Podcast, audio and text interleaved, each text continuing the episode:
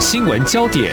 焦点时事探索，两岸互动交流，请听中央广播电台新闻部制作的《两岸 ING》。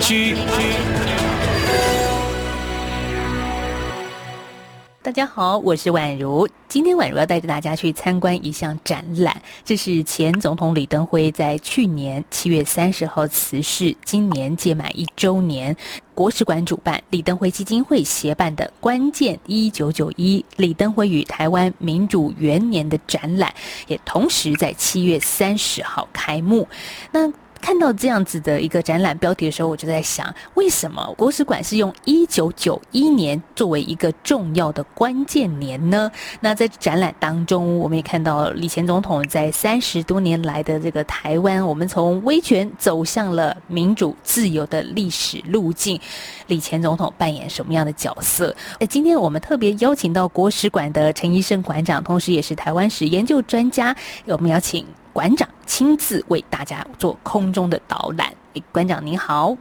主持人好，各位听众朋友大家好。听众朋友，如果今天只是收听我们的节目，诶，我先预告一下，您如果还想更进一步看这个展览的话呢，当然现在可以实体去看了，但是因为疫情之下，所以可能要先预约。但是还有一个我觉得更方便的方式就是。YouTube 网络上，馆长有特别录制一段导览影片哦，在上面您可以很清楚的看到，或者是可以搭配着我们今天的访谈来看这个画面。哎，馆长，其实这次。特别，我们也看到蔡英文总统也出席了展览的开幕典礼哦。那您也为蔡总统做了导览，但大家比较多是听到蔡总统在当天的致辞，可是比较不知道说，哎，在您导览的过程里头，蔡总统有没有特别针对哪一个段落哈，想要多了解、觉得有趣的地方？那天除了呃蔡总统在呃仪式上的致辞啊。呃也 特别到我们二楼的展场看哈，那总统府公共事务室好像也有剪一些片段，呃，只是 他们可能比较着重一些某一些影像角度，嗯，呃，如果要讲内容的话，大概还是要如主持人刚才讲的那个 YouTube 上面的，我比较有一个完整的介绍。是，哎，那那天呃，蔡总统他来看现场的话。主要是对于某一些段落了哈，比方说呃，在九一年的背景嘛，因为三十年啊、呃，其实不是只有台湾有发生大的事啊，其实在那个时候，东欧的东欧的动荡啊，然后有这个苏联的瓦解哈，立陶宛的独立哈，波罗的海三国的这个两百万人的人链，嗯嗯，呃，这个是一种时代的。呃，转捩点啊，那么台湾也在那个时候有三月学运啊，就是在天安门学运的那个第二年，一九九零的台湾的三月学运，这个都是刚好李总统呃，他要接掌大位啊，就是说他本来是继任依宪法呃，跟蒋经国总统的这个总统变呃副总统继任这样子，那可是九零年就要选任。哎，那这个时候是经过了一番，呃，国民党的内部的一些冲突之后才获胜的。嗯，那所以这个一九九一才是一个结束动员戡乱呐，才是一个一直到今天为止这三十年，其实大概是那个时候所确立的一个修宪的方向。嗯，来来呃，新旧并存呐，它不是经过一个革命的过程。呃，才有今日的台湾民主的。是，所以蔡英文总统也对这一段历史的前后脉络感到特别的有兴趣。对，这也是李登辉前总统当时接掌大任的时候，整个国际局势发生了很多重要大事。如果离我们比较近的，像一九八九年的北京天安门学运，还有隔年一九九零年台湾的野百合的学生运动，这其实也都是。推的呃，李前总统前进的一个力量，所以我想，其实前面一开始我也破题了，很想知道说，关键一九九一，这对台湾来说，它的一个重要的关键性是什么呢？对，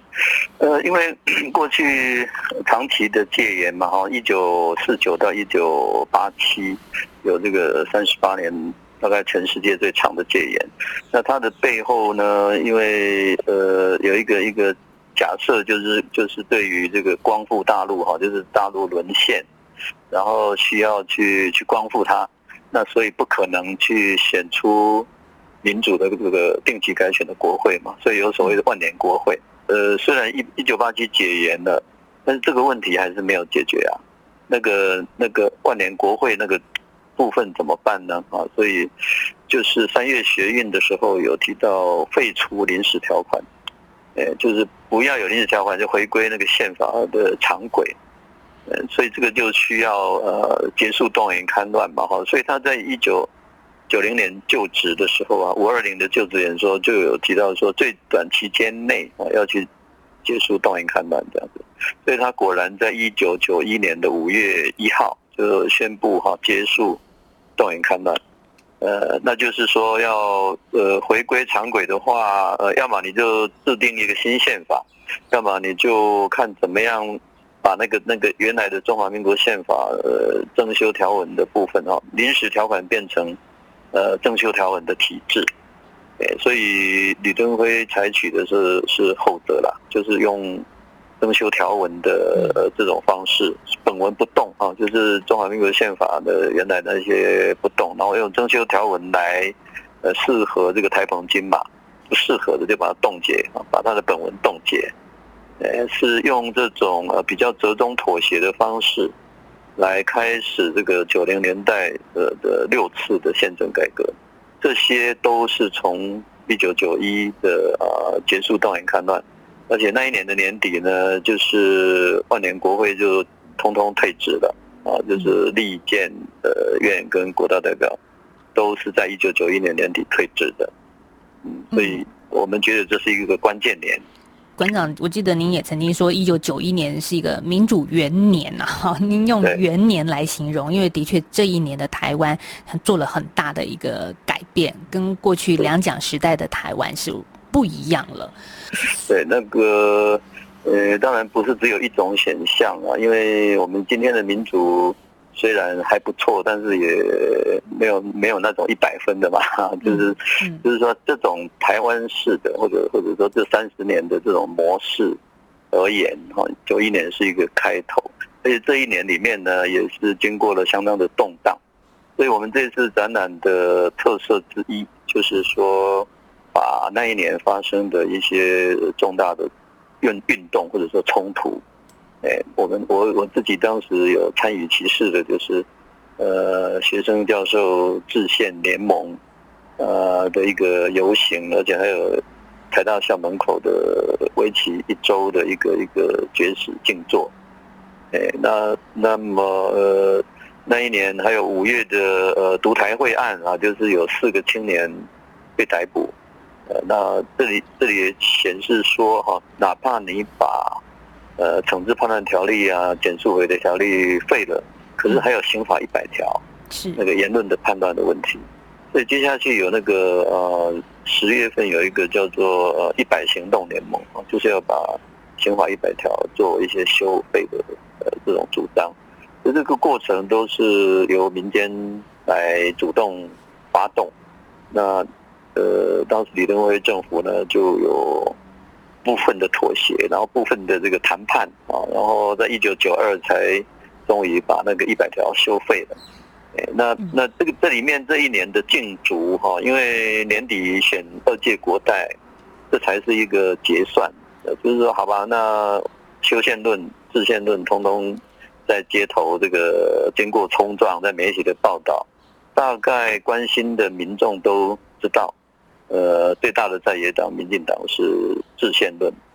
那李登辉领导的国民党是修宪的。那么选举的结果，呃，国民党压倒性的获胜。嗯嗯。所以说二届国代哈那种全面改选的结果，呃，国民党得到的席次是超过四分之三，那民进党不到四分之一，这个状况就。可以说是一种挫败了啊！所以民进党在一九九二选二届立委的时候就改变路线啊，就不去谈这个根本的问题，就比较是从那个呃公共政策啊、什么福利呀、呃这个部分去去主主攻了，他们呃结果他是就回到三成多，哎，所以这也就是在许信良啊、施明德主席他们九零年代的一个转型路线。嗯，因此这必须这样合起来看哦，才会知道什么是李登辉路线。哎，他并不是说呃很完美的理想，那个呃把旧的东西通通脱掉换掉。那呃理想上当然是用台澎金马为范围，或者说这里的国民哈来制定一个新宪法。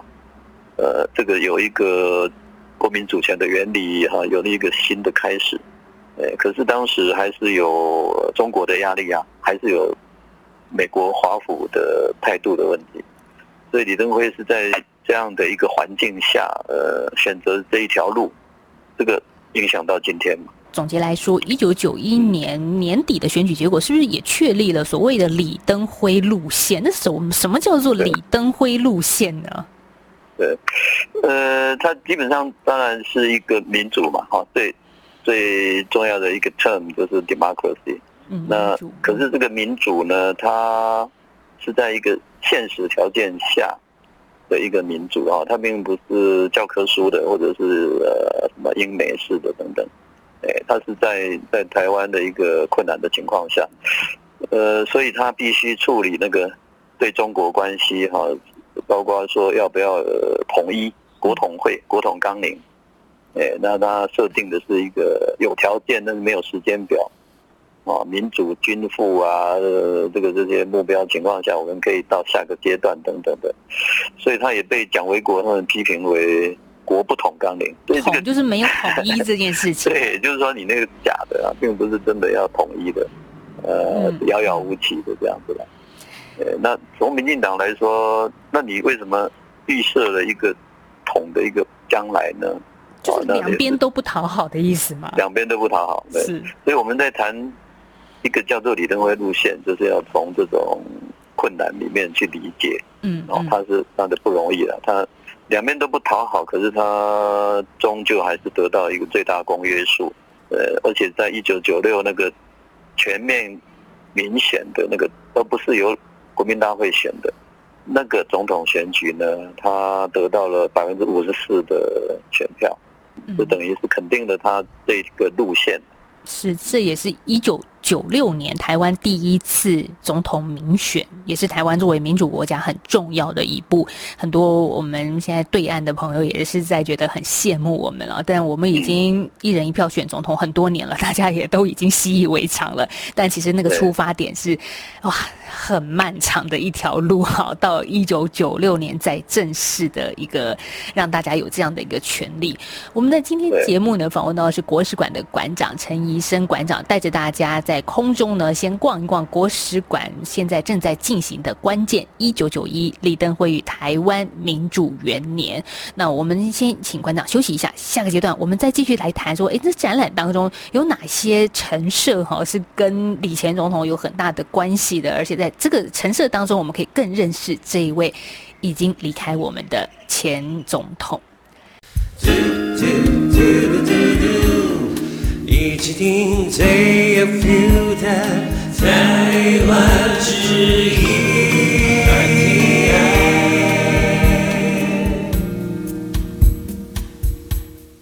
继续回到两岸 ING 节目，我是宛如。在今天我们访问到的是国史馆陈仪深馆长。好，馆长其实花了很多的时间，长时间在分析李登辉怎么样受到蒋家的器重，然后进而接班的一个历史的机缘啊。那李前总统呢，也是台湾第一位台湾人总统。我们如果说从前面的两蒋时代是一个划分的话。在这一次展览，我想国史馆也搜罗了很多的一些史料，也包含一些呃当时签署很珍贵的公文啦，然后也还有李前总统他自己的日常生活的用品跟书籍。馆长，我们这个阶段来谈说，诶，你们在这一次展览里面，大家可以看到什么比较您觉得很珍贵的东西？是呃，因为我们有呃总统、副总统文物呃管理的这个权责哈，所以。呃历任的总统呢，他的这个呃，不论是讲稿、照片，呃，这个甚至日记这种文物然后它是有别于那个档案管理局档案法所讲的那个档案。之外的，哎，那 当然，我们呃，档案法是后来两千零二年才开始实行嘛。那那之前，呃，有关于两蒋的啦，或者是陈诚副总统啊，严严家淦总统啊，呃，全台湾大概是国史馆的档案文物哈，是最完整的。哎，那这个是呃部分，包括李李前总统在内啊，他的我们这一次展场里面。呃，有他的、这个叫做呃所谓的文物，就是说贵宾呐，呃一些珍贵的礼物哈，国内外的朋友送给他的，那超过我们后来规定是三千元以上啊，就会有人选的把它放进来，嗯，我们管的典藏这样子。那这次有拿出来的呢，就是有一些重要的照片。呃，或者是文物，就是说像呃那个一九九六那个就职演说，因为它是全民选出来的嘛，嗯，啊那一次的就职演说的内容就把它刻在有一个书法家刻在一个大的瓷瓷瓶周遭哈，是，那算是很很不容易的一个一个艺术品了哈，嗯，那其他的就是说像他呃从一九八八年接任的那一套西装也把它放在展场。呃，他的这个老花眼镜啊，放大镜，还有他的一些名章、签名章，啊，如果有什么呃祝寿啊，甚至晚年需要用到这个盖章的啊，那个那个东西也。展示出来，里面还有李前总统的办公桌，哈，也是实体在里面展示。那办公桌很很淳朴哎，就是桌子，比较古典的，对，古典型的，对对对。当然有一些不可能在展场里面通通显示，比方说有吴念真访问李登辉的这个，呃，用 QR code 的方式哈，就是他因为呃当初财讯登出来的是文字档，那我们去。去找那个吴念真先生的团队，能不能提供影音？那结果就把它切成四段，用 QR code 来谈李登辉的读书生活。哦，那那这个是讲到他以前小时候开始受日本教育啊，那那跟父亲要钱去买什么书啊，或者说他呃廉颇文库哈，他在高等学校的时候就开始读了很多。这样的一个日文的出版品，呃，尤其是有影响到他一生最大的三本书是什么哈？呃，这些事情呃，就需要用那个 QR code 啊去去看，会比较呃完整。是影响李前总统的三本书，嗯，我觉得蛮多都是跟人生的哲理还蛮有关系的。当然也是跟李前总统他的个人宗教信仰，然后他从小也对哲学有很大的兴趣是有所关系的嘛。就是他说的是那个呃卡莱尔，汤马斯卡莱尔的《异乡哲学》啊，还有歌德的《浮士德》，还有日本的仓田百三。这个作家写这个出家及其弟子，那这其中特别让他强调的应该是这个卡莱尔的异乡哲学，因为这是二零零二年哈，他有一个台北的国际书展，那邀请他那时候不是讲三本的，你跟他讲最年轻时代最影响最大的一本书，那要他讲一本的话呢，那就是异乡哲学。哎，那其实这里面都有点相通啊，除了除了说仓田百三那个是比较日日本东方的佛教的，哎，那如果就异乡哲学所讲的，其实还是相通的，就是说人生的意义是什么？啊？那他怎么样从一些苦难，从一些否定，走向那个永远的肯定啊？那也就是说，他要怎么样找到意义，找到自由？呃，那么除了这种信念之外呢，很重要的是要实践，哎，然后那个理想不是远在天边的，其实是存乎一心的，呃，不必远求的啊，也就是说要从现实出发，要从现实里面去实现理想啊，去去找到天国了哈，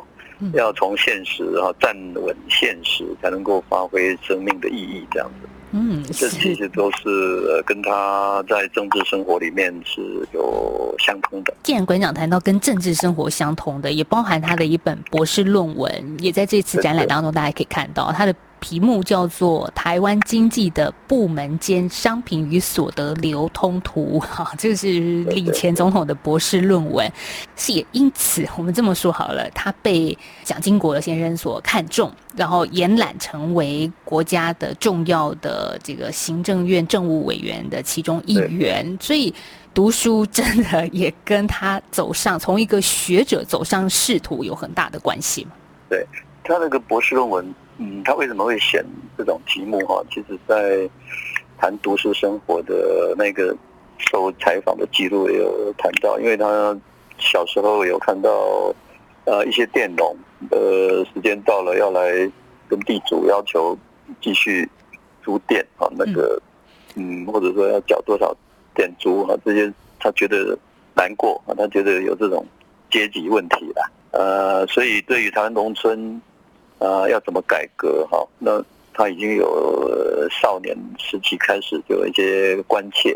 他去读博士论呃博士班，他在那个康奈尔的时候，呃，完成的学位是一九六八。那么一九六九呢，就得到美国的这方面的学会给他一个最优良的一个论文奖。然后我们这边有一个台湾银行经济研究室啊，他其实当时是很重要的一个。对台湾经济史的累积啊、史料啊，或者是研究哈，很重视，立刻把它翻成中文，哎，所以我们展场有展他的这个中文版的博士论文，哎，那这个东西呢，其实也也是显示李登辉的一个特色，就是说他想要去改善农村的生活、农民的生活的话，他必须要进入体制。这个相对于他的朋友彭明敏呢，呃，比较从政治的角度没有办法接受呃独裁哦或者谎言，呃，所以就选择对抗，然后流亡，这是这是两种路径嘛。嗯，那结果这两位呢，竟然在一九九六年碰在一起竞选那个首次的民选总统，呃，是有点戏剧性。那那李登辉就是一个实践的或者说务实的一个政治家。跟彭教授呢是不同的 style 这样。博士馆因为也是一个重要的使命啊，就是对于总统进行一个口述历史的访谈。那我们知道，呃，之前的两位蒋总统呢，在任内就过世了，所以来不及做。但是国史馆对于李前总统、李登辉前总统口述史的访谈就啊，快三十次了，所以其实很巨细靡遗的把。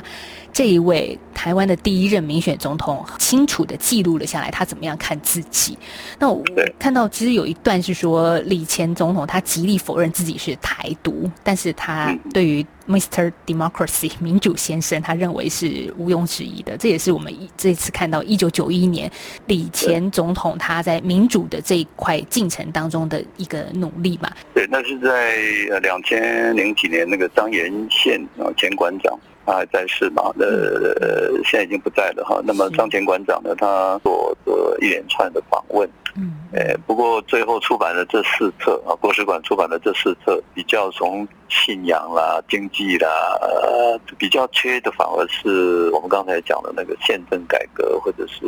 呃台湾跟中国的关系，因为这个部分比较复杂，嗯，而且也不容易整稿。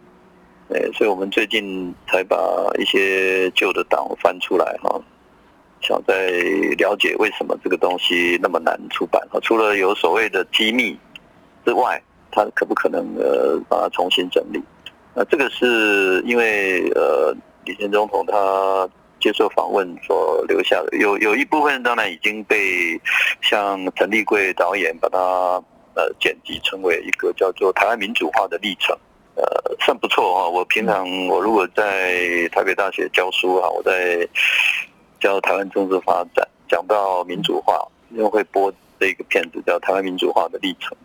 其中主要就是讲李登辉的时代，呃，李登辉的一生嘛。那这个有，其实他的影像很多是从我们呃这一次的口述访问的录影这边来来来来用用出来的这样。嗯，我们今天先从这个展览，从一个实体的展开始认识我们这一位李前总统。那其实很重要的意义，说它也是一个认识我们从威权走向民主的三十年历史路径的一个方式。因为除了认识它，我觉得它还有外溢的效果，就是说我们真的知道，其实台湾一路是怎么走来的。是那个很多人忘记，当时李李登辉总统他十二年的任内哈，嗯，是国民党籍的，是国民党的 主席哈，是，呃，那有人就问说，哎，奇怪，他好像看起来就是民进党嘛，他做的事情怎么那么民进党哈？是我记得李登辉前总统主政的时候也强调中华民国在台湾嘛，那也把国民党在台执政的路线日趋本土化前进啊。那刚刚也谈到说，李前总统他并不认为自己是台独，好，可是他又倾向于本土化。那他另外一方面也在这个蒋经国在任的时候也很受到。重用，所以馆长，这到底我们要怎么认识这一位李前总统？他到底是一个 秉持什么样的一个政治理念呢？跟他 讲的那个哲学是有关的哦，他是比较他的他的理想不是不是教科书，不是远在天边，他要从现实出发，呃，去实践。那呃，像他在蒋经国提拔他当政务委员哦，他其实做的就是农业嘛，从农村的。改革这方面的专长受到赏识，开始的。那他后来当然呃，有机会在呃台北市长啦、台湾省主席啦这些任内也是做的中规中矩啊，所以才会进一步成为副总统。呃，在一些台籍的政治人物里面脱颖而出了。哎，那那我们后来也觉得蒋经国这样算是用对了人嘛，呃，可以。无论有没有说想到要让他接掌大位，但是至少把他栽培到一个副总统的那个阶段。有关于 刚刚主任讲的那个问题哈，我所了解的，呃，李前总统他对于台独这件事情呃，不喜欢用这两个字，任内当然不说了哈，甚至用否认。可是两千年之后，总是应该可以没有束缚的吧？可是呢，他有机会表达，也会觉得呃，不应该把存在的问题啊简化为独立的问题。哎，那这个就有点哲学的意思了哈。这个的存在是什么意思？其实就是要活下来嘛，要发展。那你的存在就是在美国、中国这些大国的环境下啊。当然，北边还有个日本呐，要怎么去定位台湾？哎，那难道就？总改国号，呃，这才是一优先的事情嘛。所以他当然后来也讲制宪证明啊，嗯，那这个部分应该是比较水到渠成的那种方式，而不是一个呃勉强的或者是、呃、跳跃的方式来处理这个问题。就还是一个务实派，就是对对对，我觉得今天从头到尾都从馆长的口中认识到这位李登辉前总统，他是一个什么样的性格的人，然后怎么样去从哲学当中治国，三本书也影响了他，的确是如此。我们在今天节目访问到的是国史馆的陈仪生馆长，来介绍关键一九九一李登辉与台湾民主元年展览。那当然，现在呢，台湾是疫情之下，虽然疫情状况也比较好转了，但是还是有一些呃限制了。所以，如果您想看这个展览，实体去看这个展览的话呢，可以跟国史馆采线上预约的方式嘛？呃，室内还是不宜太多。嗯，可是如果没有 没有多少没有什么预约的话，还是可以现场来参观。那最后也可以预告一下，就是说，呃，八月底啊，二十八、二九哈，我们我们有一个理论会谈民主化的一个学术研讨会，两天的会哈，会比较深入的去谈各方面的问题。当然不局限在一九九一，这这应该是一个配套，就是我们一方面，呃，有一个展览是是这样来呈现的，也算是一种纪念七月三十号的这一天。嗯，那另外一个是比较广泛的、深入的讨论李登辉的呃思想啊，他的事迹，那就在八月底，大家也可以持续来关注国史馆的网页上面都会有更进一步的一个活动讯息。好，谢谢国史馆陈医生馆长今天跟我们的连线，谢谢馆长。好，谢谢主持人，也欢迎各位呃听众来国史馆参观。好，今天节目进行到这了，谢谢听众朋友的收听。如果您对节目有任何的感想或者指教的话呢，欢迎随时来信给宛如。我们的电子信箱是 i n g at r t i 点 o r g 点 t w。好，谢谢听众朋友的收听喽，拜拜。